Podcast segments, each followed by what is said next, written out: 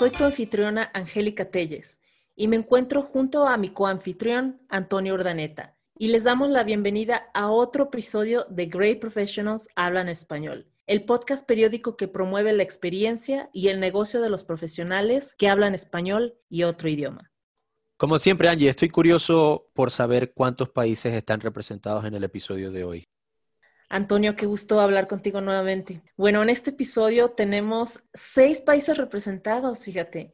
Está Canadá, México, Portugal, Chile, Colombia y Venezuela. Este episodio sinceramente me emocionó muchísimo, ya que tanto tú como yo somos emprendedores y ya que conocemos a un grupo de personas que están monitoreando siempre los mercados para inspirarse y diseñar soluciones innovadoras para mejorar la humanidad. Imagínate eso. Ellos y ellas son voces del liderazgo hispanoamericano. ¿Y a ti, Antonio, qué te gustó o qué aprendiste de este episodio?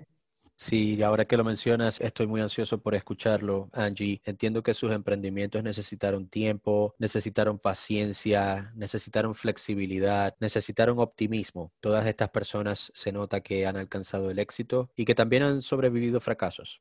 Cada uno de ellos y ellas tienen estructuras a través de las cuales materializan sus ideas innovadoras y me inspiraron a continuar con mis emprendimientos. ¿Qué te parece si escuchamos sobre los participantes ahora, Angie?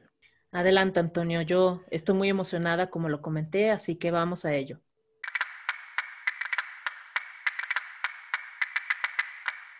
En este episodio de Emprendedores, nuestro moderador es Pablo Gray, quien tiene décadas de experiencia trabajando con marcas y mercados globales. Él es un gran estratega y entrenador. Conducir el cambio es su camino y su pasión. Customer Centricity es su filosofía corporativa. Pablo cuenta con una importante red estratégica con fuertes conexiones con grandes corporaciones y universidades. Además es profesor en HC Montreal y la Universidad de Quebec. También es invitado en muchas otras universidades en sus programas de MBA. Es licenciado en Ciencias Políticas por la Universidad de Quebec en Montreal. Él es divertido y es el co-host de un podcast llamado We Just Decided To.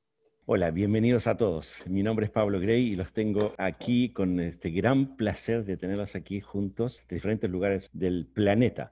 No sé si quieren decirme rápidamente cada uno de ustedes de dónde son, quiénes son. Lupe. Guadalupe Lepe. Lupita es consultora, facilitadora y coach con una amplia experiencia en diagnóstico y desarrollo de talento y organizacional. Es la directora fundadora de Human Development Solutions, HDS o HDS, empresa de consultoría especializada en diagnóstico y desarrollo de talento. Actualmente trabaja para más de 300 clientes nacionales e internacionales, así como para firmas de consultoría en recursos humanos y consultores independientes. Lupita tiene experiencia en reclutamiento, selección y capacitación Comunicación y Desarrollo Organizacional en Empresas Privadas en México. Tiene una maestría en Desarrollo Organizacional y actualmente cursa sus estudios de doctorado en Desarrollo Humano. Es bilingüe y cuenta con una vasta experiencia internacional. Lupita es disciplinada, confiable y le gusta involucrarse en todos los aspectos de su empresa para hacerle mejor y con ello a cada uno de sus colaboradores.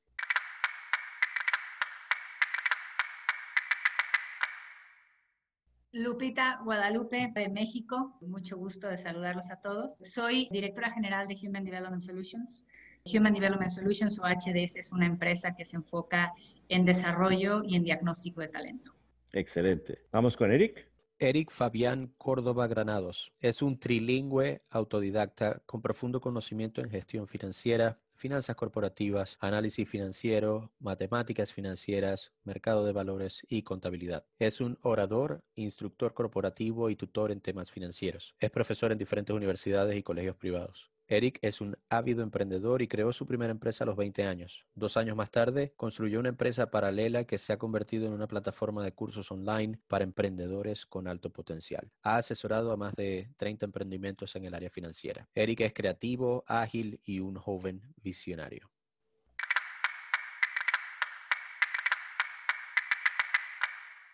Buenos días a todos.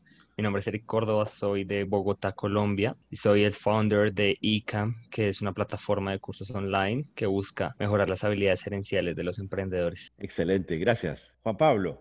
Juan Pablo Godínez, mejor conocido por sus amigos y colegas como Pelón San, especialista en neurociencia y espiritualidad, Juan Pablo, a través de sus conferencias, nos comparte su experiencia para cumplir su propósito, que descubras tu grandeza personal y la potencialidad de cambiar tu vida y el mundo. Además, es ingeniero industrial con especialidad en dirección estratégica, coaching, liderazgo y reconfiguración financiera. Juan Pablo es el fundador y exdirector de Palem, empresa de reclutamiento y desarrollo de agentes independientes en venta de seguros. Tiene 11 años en alianzas con Seguros Monterrey, New York Life. También entrena y forma a través de talleres de PNL desarrollo humano, técnica de ventas y diagnóstico de personalidad. Juan Pablo tiene una personalidad magnética que inspira en todo momento y firmemente cree que el tamaño de tu mentalidad será tu realidad.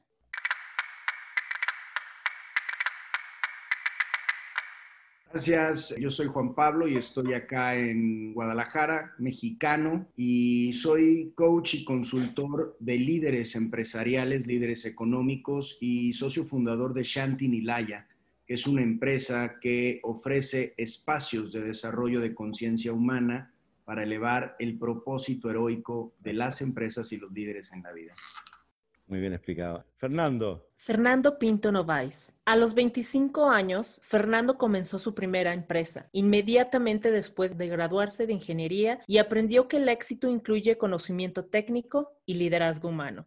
Ya sea como entrenador o como líder empresarial, entiende que el camino hacia el éxito siempre depende de la unidad de su gente. Fundador de People for Success, o P4S, una consultoría especializada en la aplicación de herramientas psicométricas y neurociencias en el desarrollo de personas, equipos y organizaciones. Fernando es coach y tutor en diferentes áreas, lo que le ha permitido validar y reforzar la importancia de la inteligencia interpersonal e intrapersonal como factores de éxito. Fernando es divertido, autodidacta, curioso y en todo sentido de la palabra un emprendedor en serie.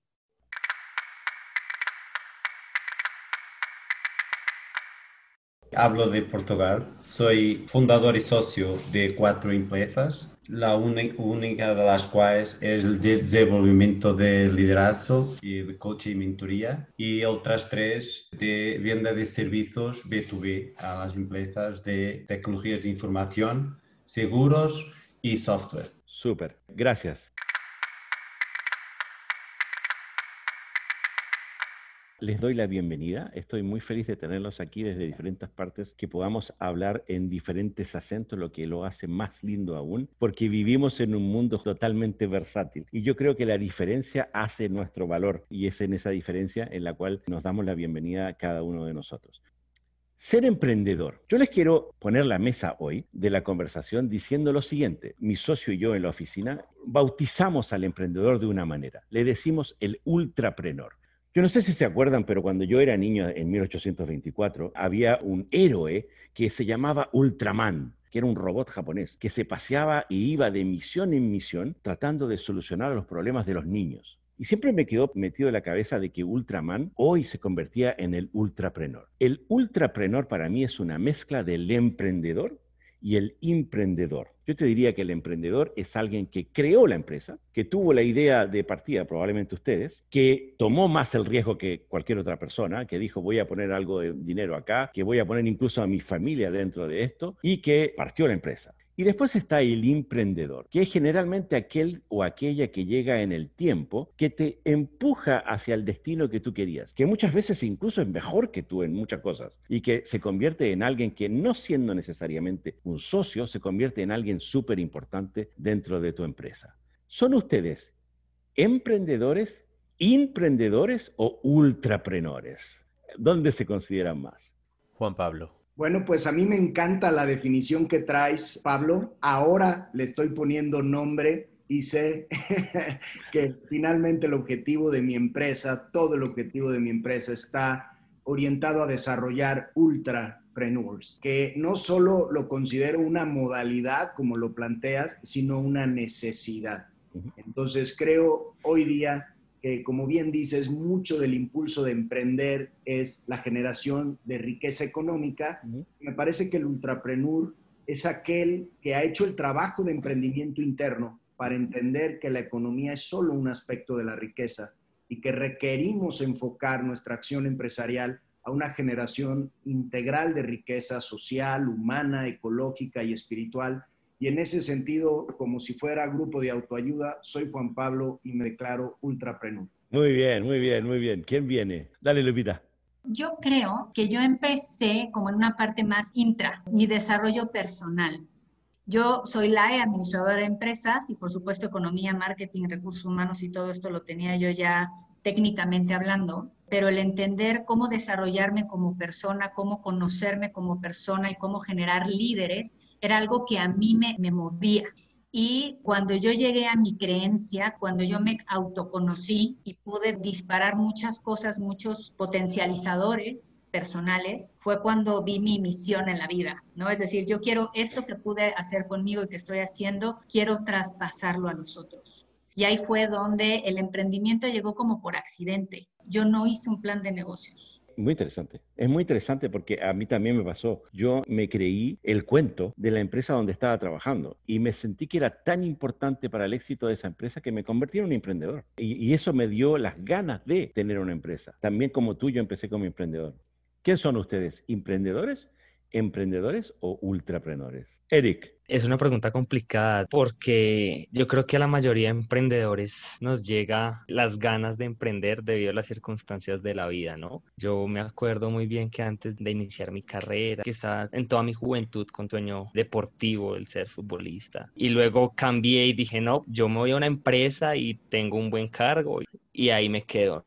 Pero las circunstancias lo voltean a uno poco a poco, con varias cosas que pasaron, yo me di cuenta que la mejor forma de poder salir adelante, más allá de llegar a un buen cargo, es empezar a inspirar a otros. Y el primer paso para eso es emprender, ya sea emprender con una empresa, emprender con una marca personal, es poder inspirar y ser un líder para las comunidades. Creo que el emprendedor, aparte de ser ese, ese líder, es la persona que busca siempre el estar solucionando un problema. Sí, somos los curiosos del mundo me pasó a mí siendo emprendedor. Yo le dije, yo lo que creo es que debemos hacer tal cosa, debemos poner este dinero. Y mi emprendedor me miró y me dijo, ¿lo pondrías tú el dinero en la mesa? Hay una diferencia de riesgo igual entre el emprendedor y el emprendedor. Porque el emprendedor tomamos riesgos muchas veces, decimos, bueno, hay que poner tanto dinero, mm, ¿me creo realmente el cuento o no? Fernando. Yo soy muy mortal. Por tanto, me digo que soy un emprendedor porque soy muy mortal. Tengo el desafío de la vida que me ha colocado en emprendedorismo por accidente. He tenido una hija muy nueva y tenía que ganar la vida y ninguna compañía me daba empleo y lo tuve que ganar el mío. Por tanto, ahí he descubierto que, que sueño, que creo planos, que soy optimista, que busco formas de lograr mis metas, que me foco en la solución que el problema es un desafío y que a veces olvido el riesgo y vivo muy bien en la ambigüedad.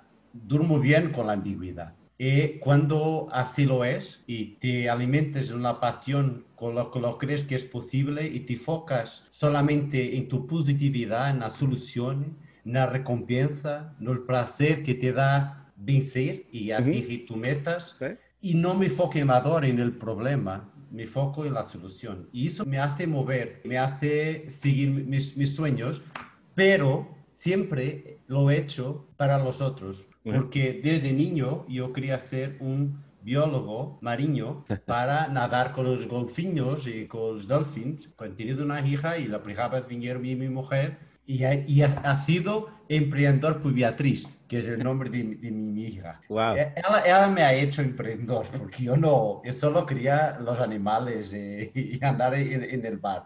Es muy interesante lo que dices y nombraste dos cosas que yo tengo incluso en mi página. Dijiste, yo soy muy optimista y al mismo tiempo soy realista. ¿Ustedes son más idealistas o realistas? ¿Pesimistas o optimistas? Si me permites, mi mujer dice que soy loco.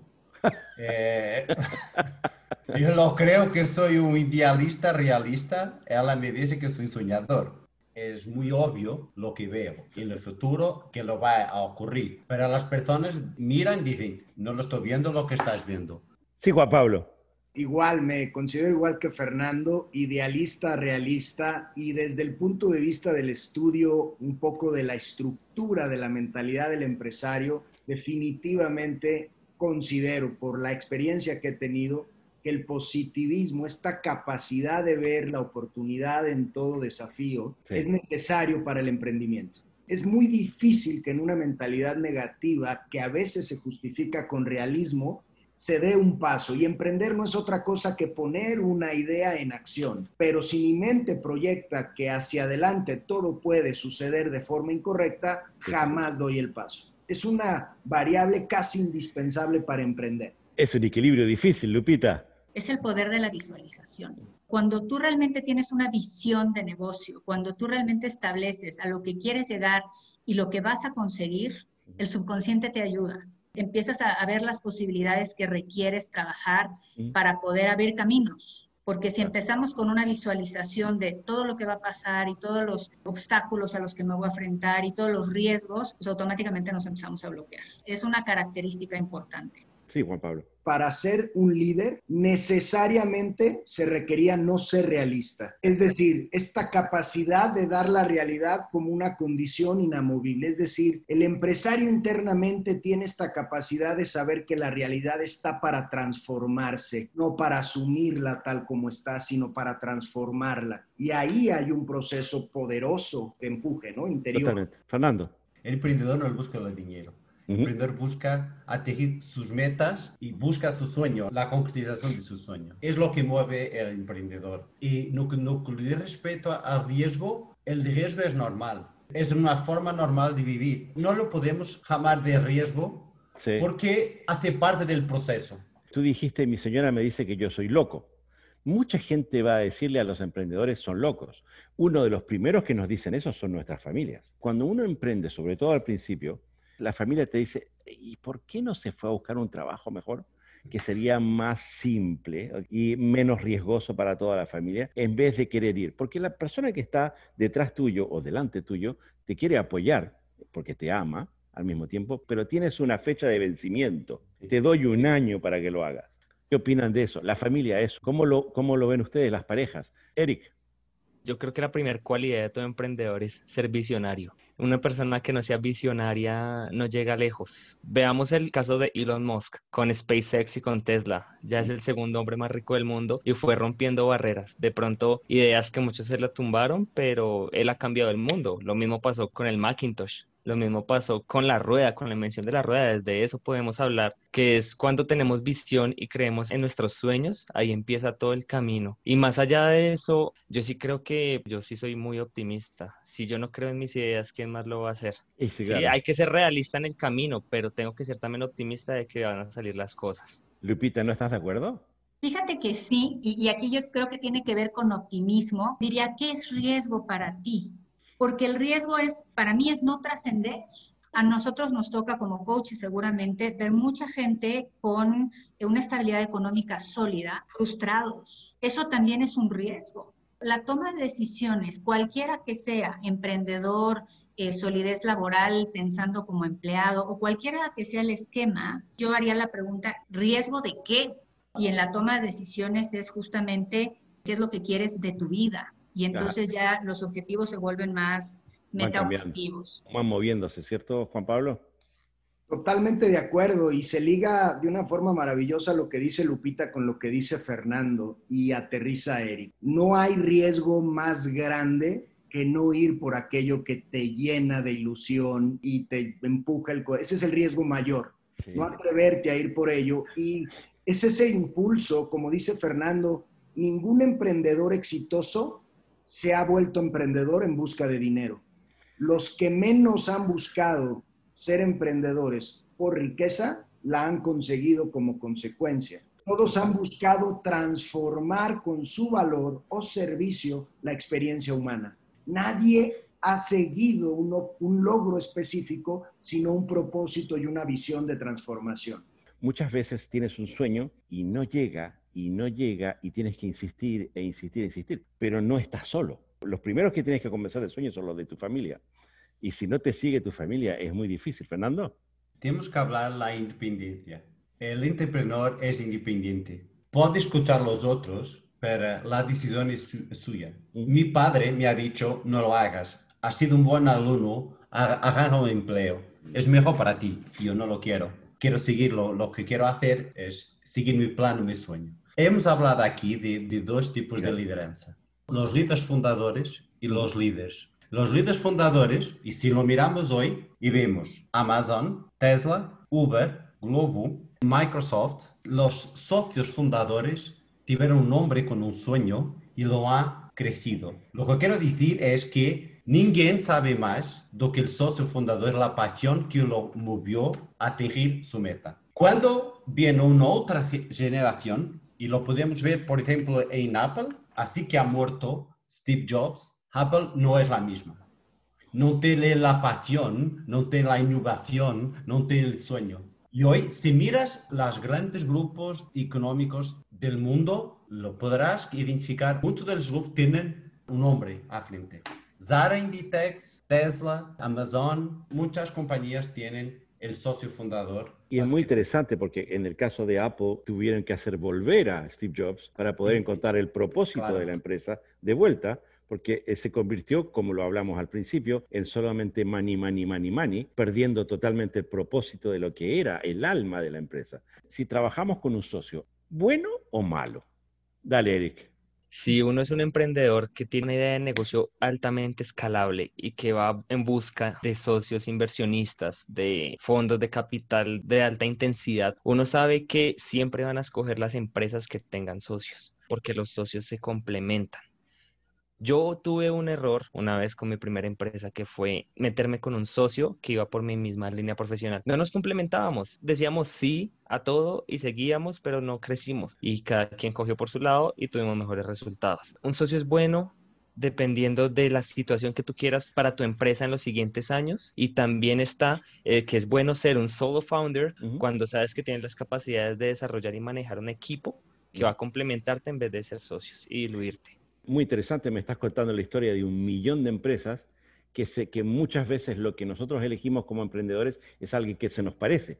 Juan Pablo. Considero que la pregunta, así como abriste la puerta tan amplia, puede caer como si preguntar si casado es bueno o, es malo. ¿no? Si estar casado es bueno o es malo. Al final es un socio en el proyecto de vida. ese es otro podcast muy largo. Sí, larguísimo, ¿no? Pero es igualmente aplicable. Desde el punto de vista teórico, definitivamente la colaboración es algo que los seres humanos debemos de aprender a organizar hacer sinergia a través de sociedades estratégicas que se complementen los valores es una de las estrategias de crecimiento y desarrollo más importante. Pero así de productivo puede ser tan complejo como las relaciones humanas lo son en términos de la jerarquía y la dirección. Lupita. Desde un punto de vista como mucho más en ejecución, necesitamos complementarnos, no competir, porque cuando hay competencia, la toma de decisiones no se agiliza. Hay socios metafóricos en todo este tema del emprendimiento. Tus socios como familia, tus socios como tus proveedores, tus socios colaboradores, el equipo con el que trabajas en esta parte de cómo se suben al mismo barco y justamente con este propósito. Una parte de vista técnica, en esta parte escalable de negocio y en esta parte metafórica que conceptualmente tenemos que estar reflexionando también quién es ese factor importante en nuestra relación. Cuando llegas al momento de tener un socio, ¿es algo importante la jerarquía? ¿Qué opinan ustedes? Dame, Lupita, dile los más grandes emprendedores que yo admiro son muy humildes. Yo creo que cuando uno tiene esa humildad de reconocer donde sí tiene fortalezas y donde tiene que pedir ayuda. Hay empresas importantes donde el CEO tiene sus pares o sus equipos y entonces la autoridad se vuelve probablemente si tú fuiste el líder con la idea. El liderazgo se va moviendo, reconociendo dónde sí y dónde no sabes. Eric, ¿tienes una opinión al respecto? Debemos ser mansos, pero no mensos. Sí, tenemos que ser mansos en cuanto a que sabemos realmente a qué nos debemos regir, qué debemos hacer, cómo repartir las cosas, pero tampoco ser mensos y dar más de lo que nos pertenece debemos también darle valor a lo que nosotros tenemos. Si nosotros somos los creadores de la idea, si somos los que empezamos desde cero y empezamos a buscar ya el equipo, sabemos que tenemos un add value ahí que va a pesar sobre la repartición de qué es lo que le pertenece a cada uno de los socios en caso de que haya. Y si no, podríamos alargarnos ya a un tema de hitos, una modalidad del vesting en el cual tú le das a tus colaboradores un porcentaje gracias a lo que puedan llegar a ser dentro de la empresa. Es algo totalmente diferente y que se reconoce de una mejor manera. Pasa muchas veces que el segundo socio que llega a la empresa es alguien que te lleva a un destino que tal vez no es el mismo que querías del principio, pero que es bastante bueno y que toma un rol de líder más que el tuyo lo que te requiere esconderte un poco y borrarte un poco para que él pueda tomar ese liderazgo. Juan Pablo.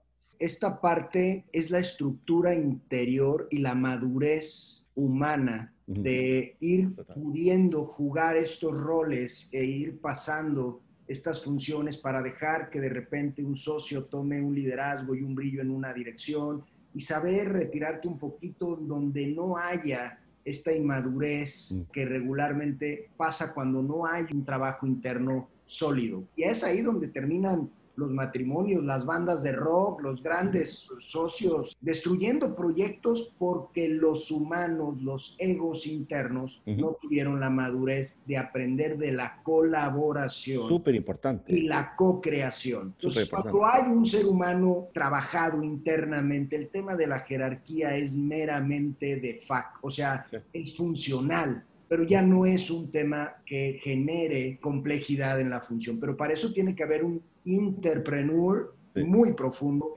Como decías, una colaboración al mismo tiempo tal vez que una coordinación para saber cuál es el contexto, Fernando. Yo tengo socios en las cuatro empresas que tengo. Yo no veo la empresa como mi, mi propiedad.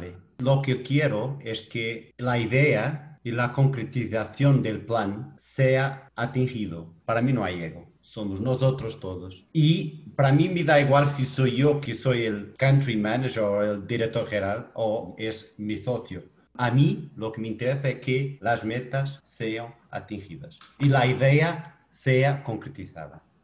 Muy interesante. Te requiere un cierto espíritu de colaboración Hace muy poco tuve una conversación justamente con uno de los socios para preguntarle cómo él ha vivido 16 años con el mismo socio en términos jerárquicos. Y él me dijo lo mismo que ustedes me están diciendo. Se necesita un espíritu en el cual me pueda yo borrar en ciertos contextos y dejarlo a él, porque él es realmente el mejor líder en eso. Y yo tengo que saber que él es mejor líder en eso. Yo le digo, sí, pero ¿cómo le dices a un socio? No creo que sea la buena idea.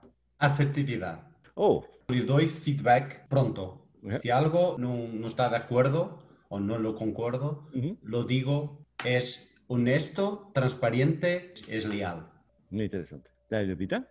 Yo creo que cuando los seres humanos entendemos nuestras necesidades, nuestros motivadores, nuestras áreas de oportunidad, nuestras fortalezas y como equipo hacia adentro de nuestras organizaciones podemos manejar esos recursos, la comunicación se vuelve mucho más asertiva, porque entendemos que no es personal, no es que no confíes, no es que no haya esta apertura, entendemos que somos diferentes y que así nos complementamos mm. y podemos hacer estos abordajes mucho más asertivamente. Sí, Juan Pablo. Calidad y la cantidad de las conversaciones de una organización determinan mm. realmente su desempeño, es decir, el poder expresar con asertividad y madurez, estoy de acuerdo, no estoy de acuerdo, pero una sociedad existe cuando hay un propósito. Cuando se deja de seguir el propósito, se acaba la sociedad, se acaba el matrimonio, se acaba cualquier colaboración, porque hemos olvidado que estamos al servicio del propósito y nada más está al servicio de ti. No hay nada más grande, exacto. No hay nada más grande que el propósito. Cuando tú estás por encima del propósito, se dan estos nefastos escenarios de ego del cual nadie sale ganando. Lo que no es fácil, porque una de las características que tienen los emprendedores a veces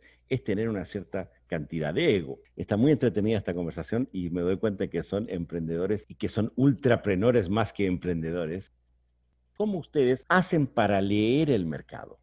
Sí, Eric. La forma más efectiva de poder saber qué quiere el mercado es ir a él. El hablar con personas que tú no conoces de la nada y decirles, mira, tengo esa idea, ¿te parece? ¿No te parece? ¿Qué opinas? ¿Es muy mala? ¿Es buena? ¿Mm? Eso es lo primero. Y no es solo una vez, sino hacerlo muchas veces. Yo al menos hago eso 5 a 10 veces a la semana con personas diferentes porque es lo que me da a mí las respuestas de todo. Juan Pablo. Hay una anécdota muy interesante de Henry Ford que decía, a veces el mercado realmente no sabe lo que quiere. Si le hubieras preguntado al mercado, hubiera dicho que un carro más rápido era que estuviera tirado por otros cuatro caballos y jamás hubiera venido a ellos. La función de lo que el líder, el emprendedor y el visionario trae al mercado, que es una visión diferente que el mercado no alcanza a ver. Si tú le preguntas al mercado, como dijera Einstein, te van a pedir más de lo mismo, más grande, más rápido, más... Y no va a haber realmente proceso creativo. Y con esto no quiere decir no considerar la forma en la que el mercado absorbe o prefiere que le entregues el delivery.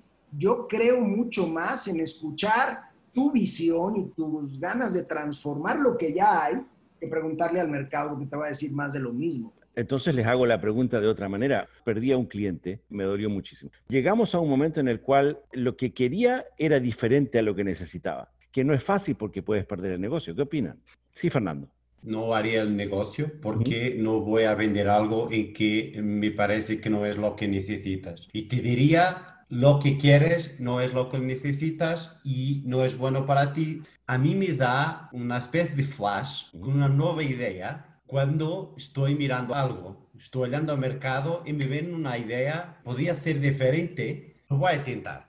Me parece que el emprendedor, a saber que es diferente, tenta vender la diferencia al cliente y al mercado, porque la diferencia es que hace mover el mercado y no consulto tanto el mercado, entiendo las necesidades que una persona podrá tener y cuál es la mejor solución.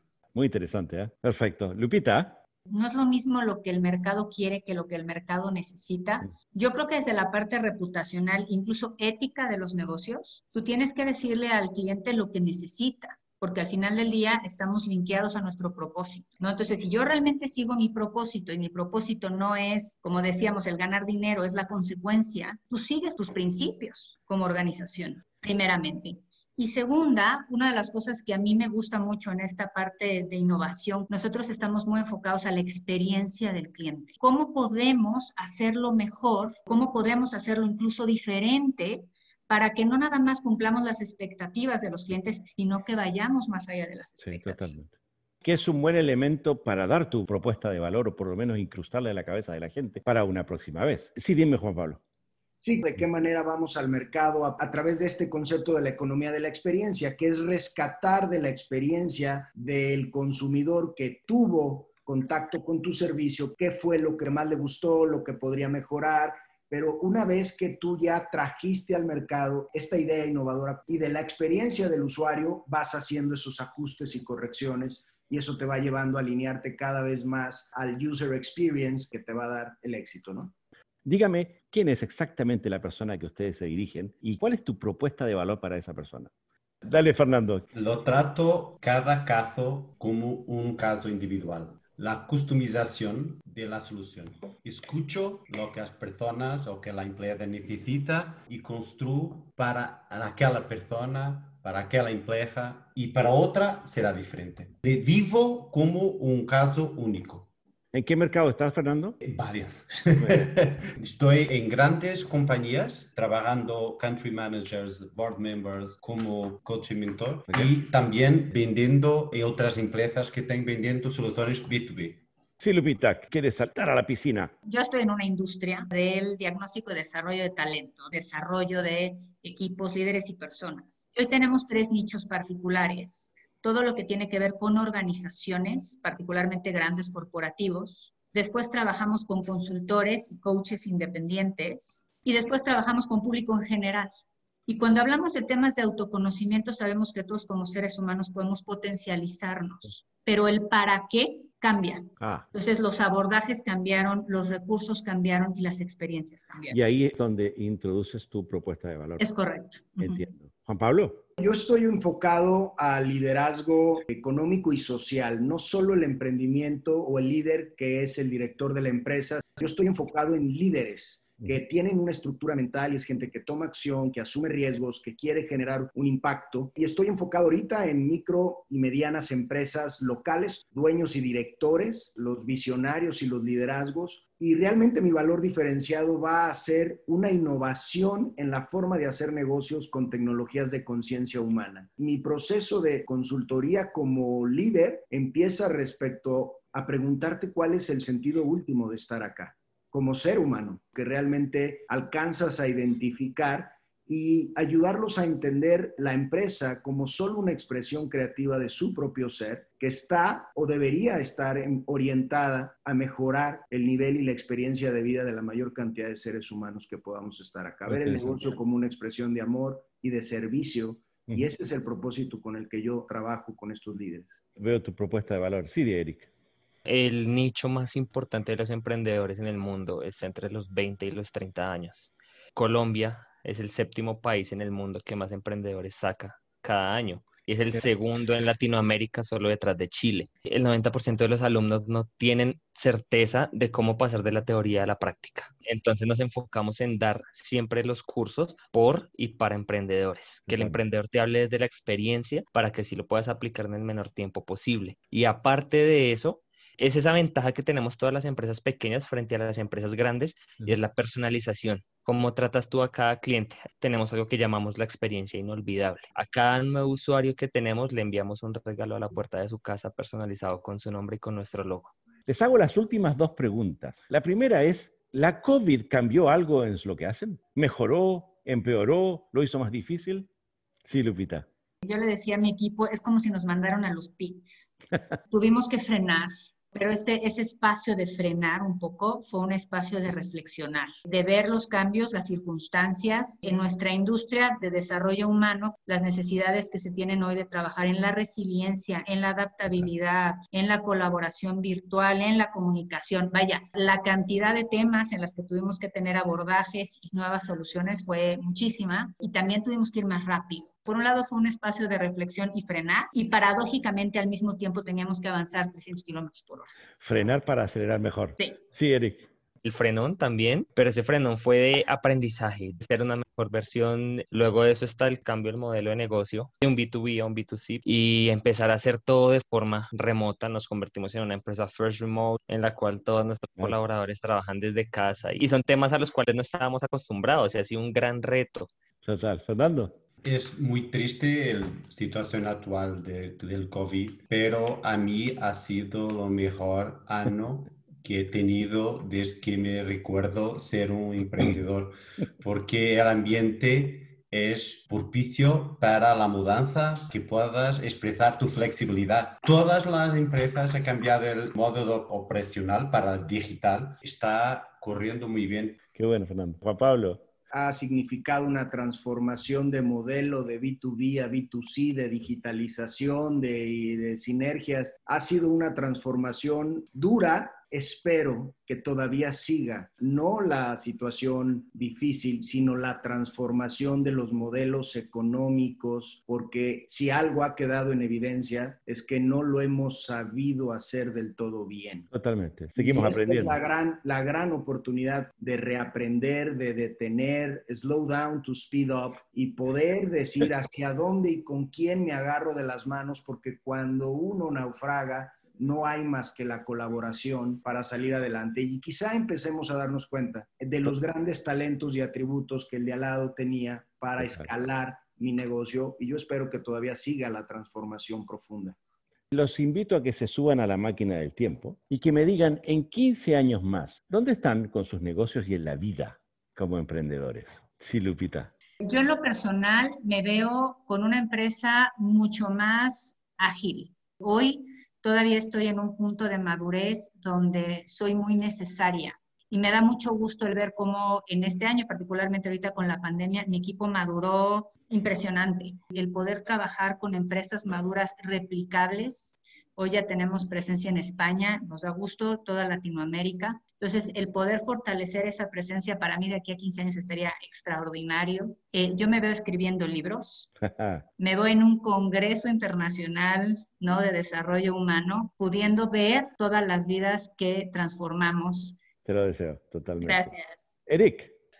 Cuando yo me logré mudar a Nueva York, yo me acuerdo que a la semana de haber llegado allá, yo me puse una meta y era en 10 años volveré, recorrer estas calles siendo un líder mundial, no solo de juventudes, sino también de las comunidades afro, también de todo el tema empresarial, porque quiero ser inspiración. En 15, no sé, el ser líder nunca acaba, es dar lo mejor de ti. Te lo deseo también. Voy hacia el lado, Juan Pablo. me veo como un influencer, como verdaderamente una influencia positiva, especialmente en la mentalidad de América Latina, del emprendimiento de América Latina. Para mí me inspira poder ser una fuente de impacto y contribución a que América Latina vaya moviéndose hacia una mentalidad mucho más próspera, mucho más humana y me ilusiona muchísimo. Y veo la idea de generar un Congreso de Desarrollo y Bienestar Humano desde el liderazgo económico de talla internacional en Guadalajara. Fernando.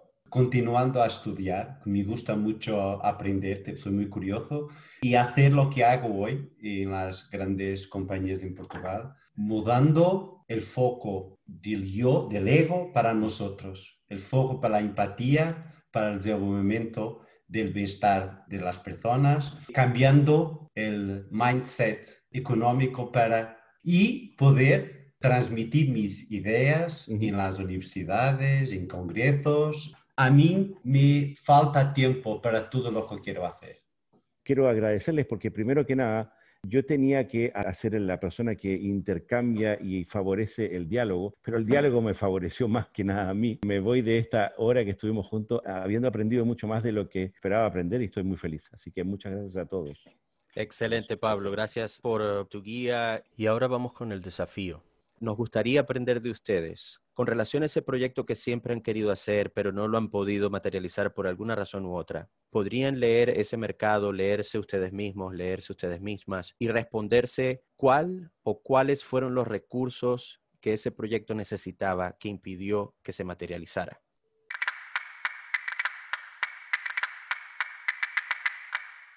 Muchas gracias por escuchar Great Professionals Habla en Español. Los invitamos a seguirlo y compartirlo con otros profesionales y si estás interesado o interesada en participar en este podcast, conéctate con nosotros. Las votaciones para el episodio de Emprendedores ya están abiertas, así que no te olvides de votar. Tu voto definirá al ganador de este episodio, quien participará en el episodio número 21. Recuerda de votar por tu profesional favorito o favorita. Puedes seleccionar entre Juan Pablo, Lupita, Fernando y Eric. En nuestra página de LinkedIn, Great Professionals hablan español. En nuestro próximo episodio hablaremos con profesionales en el área de contabilidad.